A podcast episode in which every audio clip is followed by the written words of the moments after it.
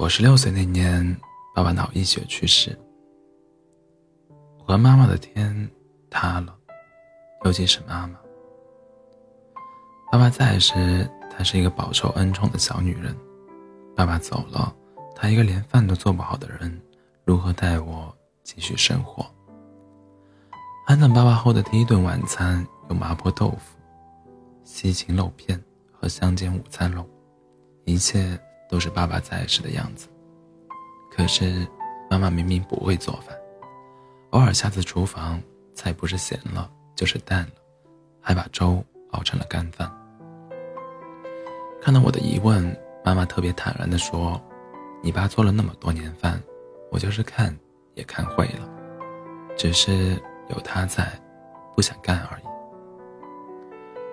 吃饭时，我注意到妈妈右手拇指有个创可贴。问他怎么弄的，他说开午餐肉时脑子犯二，直接上手去掀盖子，划伤了。小伤，没事儿，没那么焦急。以前爸爸在妈妈那，哪怕掉根头发都要求安慰，可如今我心里特别酸楚，酸楚。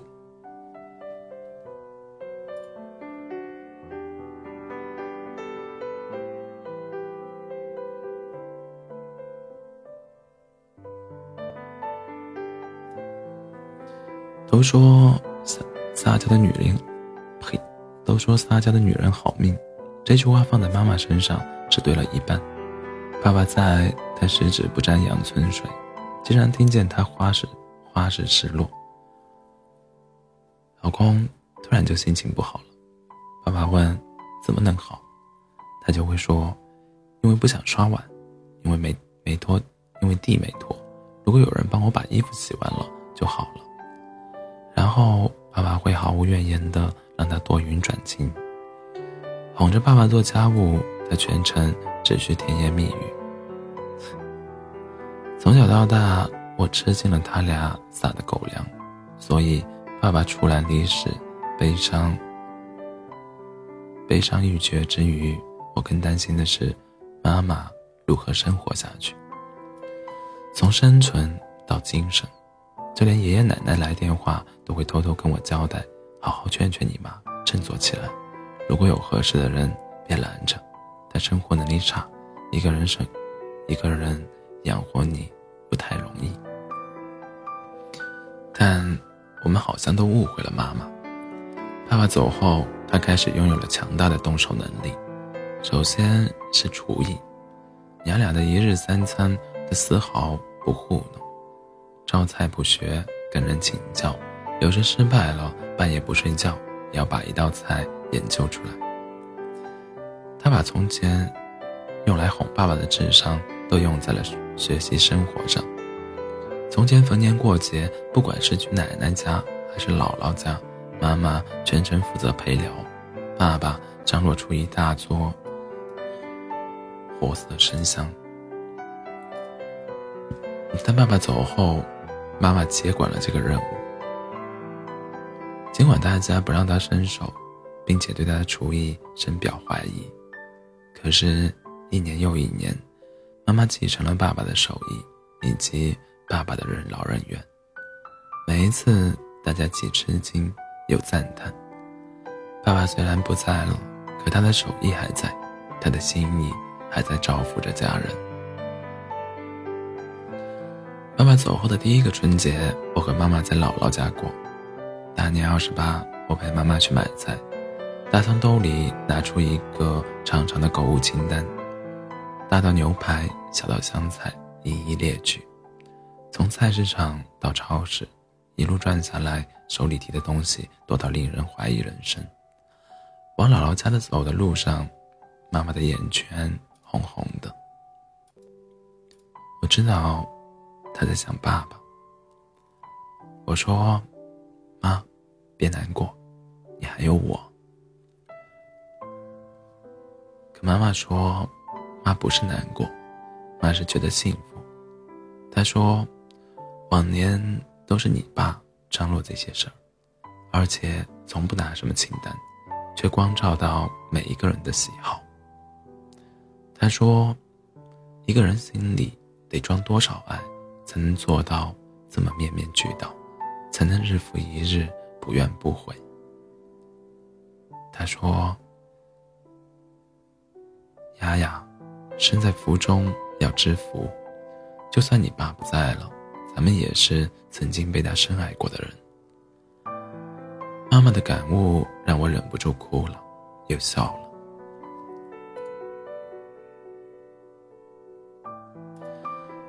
他的本职工作是出版社编辑，谁能想到像她这样一个文艺女青年，有一天会对螺丝刀、钳子、扳手感兴趣？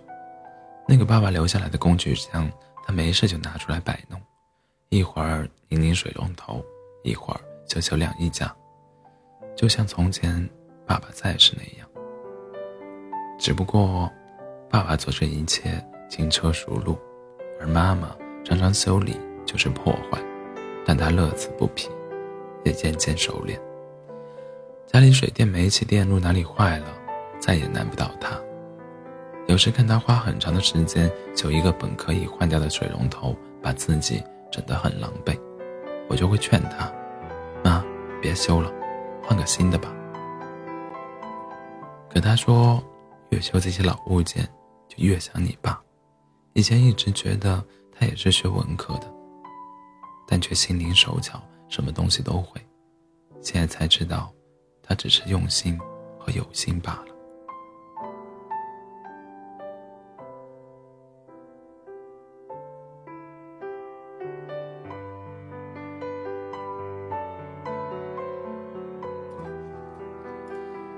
妈妈在学习爸爸，常常我做完作业走出房间，看到他坐在阳台上修修补补，我叫他，他都没听见。他看那些老物件的眼神，就像在跟爸爸对话一样，那眼神里住着最平静而隽永的相思。偶尔看着前一天还漏水的花洒，第二天就恢复了正常，我会觉得，那个让家永远没有后顾之忧的爸爸。还在。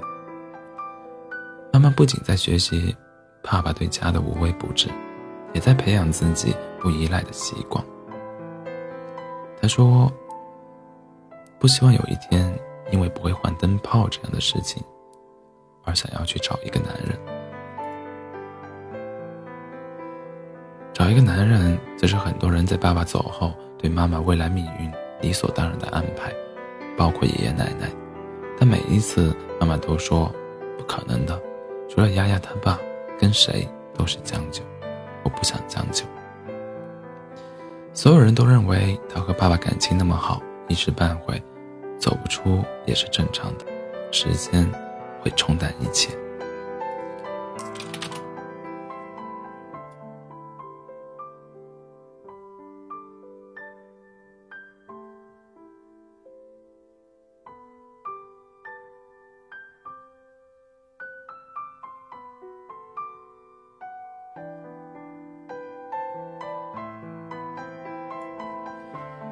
走后的第一个关键点是我上大学之后，给妈妈介绍对象的人很多，而我在接到录取通知书那一刻，也在想，妈妈真的应该找个伴了。尽管内心很不情愿，但我知道自己不那么自，不能那么自私。那天录取通知书寄到家里，妈妈一直在厨房里忙活，她还破天荒的让我也喝了点红酒，而只有喝了酒。我才勇气像个大人那样劝她：“妈，我不介意你再找一个人。”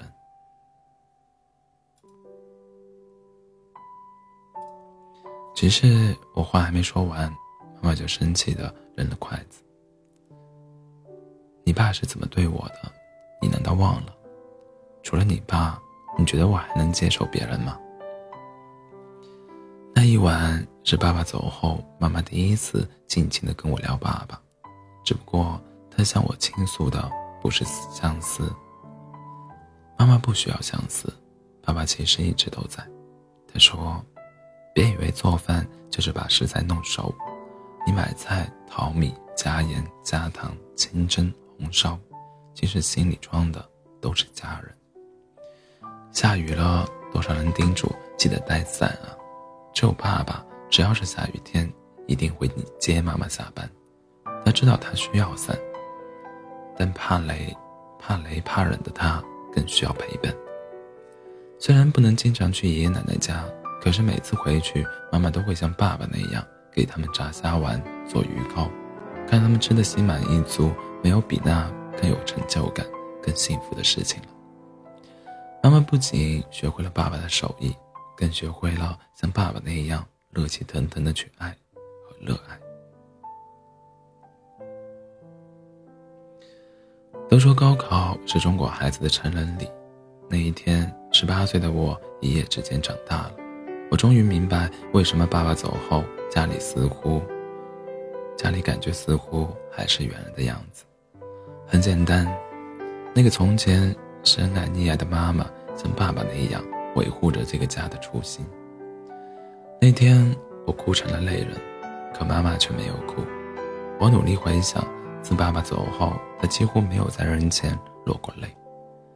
哪怕每次见姥姥姥爷，他们忆起爸爸时，总是会抹眼泪，但妈妈总是微笑着安慰他们。那晚，我抱着他说：“妈，想哭就哭吧，你又不是伞，不用撑着。”他说：“妈妈如果哭了。”就是想你爸想到坚持不下去了，可是我欠你一个爸爸，不能再让你没有妈妈。妈妈必须替爸爸给爷爷奶奶养老送终，也必须看着你结婚生子。他在和不在，咱们家都得一个样。他在与不在，家都得一个样。这是妈妈对爸爸最务实的相思。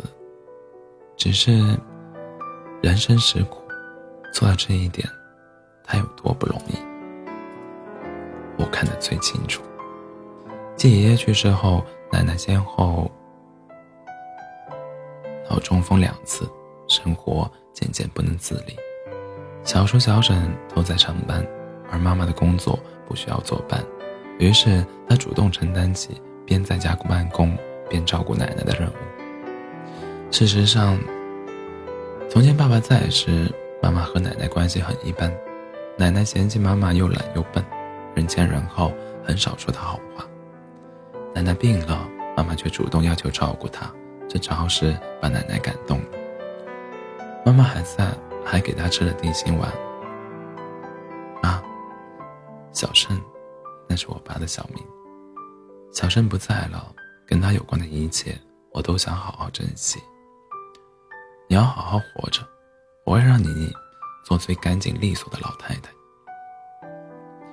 偶尔放假回家，看着妈妈对智力日渐衰退的奶奶各种耐心，我会偷偷问她：“真的不烦吗？”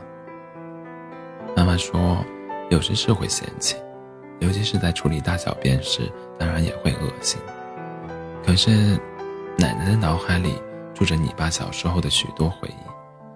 如果他也走了，这个世界上能跟我说你爸的人就不多了。所以，只有我知道为什么奶奶缠绵病病榻五年离世时，妈妈何以哭得那么伤心。最是人间留不住，朱颜辞镜花辞树。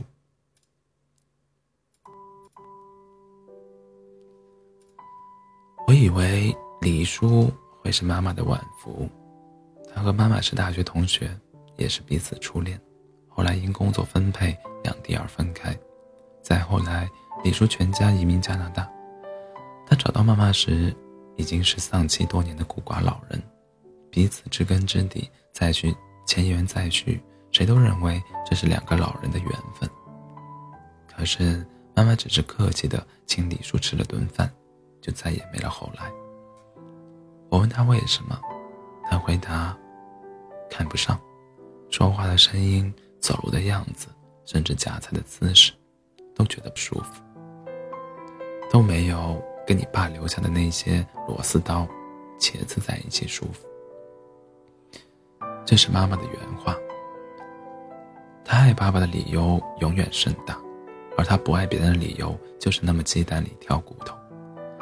爸爸不是这世上男人的标准，却是妈妈衡量其他男人的标准。这一点这辈子都无法强求了。此后我再没劝过妈妈再婚，而我结婚生子，妈妈一直在身边。我老公叫林彦明，妈妈做饭时会有意无意的把他带在身边，让他学艺。我们一家三口出去玩，结果轮胎扎了。前不着村后不着店，老公急得团团转，于是妈妈教着他合力换上备胎。他夸我老公：“小林，真没想到你干啥像啥，心机手巧，一点就透。”老公被夸得直嘿嘿，背地里老公对我说：“妈真是女汉子，进得厅堂，入得厨房，关键还换得了车胎。”于是我给他讲了从前的妈妈。那个爸爸还在时的他，如果不回忆，我几乎忘了那个从前的妈妈，那个恃宠而骄、高跟鞋把脚磨破一块皮就要求爸爸背上背她上楼的小女人。老公听得眼窝潮湿，有感而发：“天哪，我以后得对你好点，不然有那么高标准的男人比着，咱妈得看我多不顺眼。”我笑着。夸他有觉悟，不知道为什么，那一刻，我突然好想妈妈，好想抱抱她。于是我光脚跑到她房间，结果她正在看相册。她指着其中一张爸爸年轻时的照片发呆。丫丫，你说你爸怎么那么帅呢？真的，每次看着他。都觉得像第一次看见他一样，还是会心动。这滚烫的情话出自我六十岁的老母亲，我不觉得了，我妈，我太知道这一生她和爸爸是怎样的深情深爱过。时至今日，爸爸走了十六年，依然有很多人对我说：“你妈也该找个伴了。”可是。我真的没有再劝过他，因为妈妈说过，你比谁都清楚我和你爸是什么样的感情，死亡根本没法把我俩分开。看着眼前他看爸爸相片时的眼神，我确定了这一点。我的妈妈，她从来没有孤单过，她的一生都在热恋。我的爸爸，爸爸的爱。让他不枉此生。这世上有永恒的爱情吗？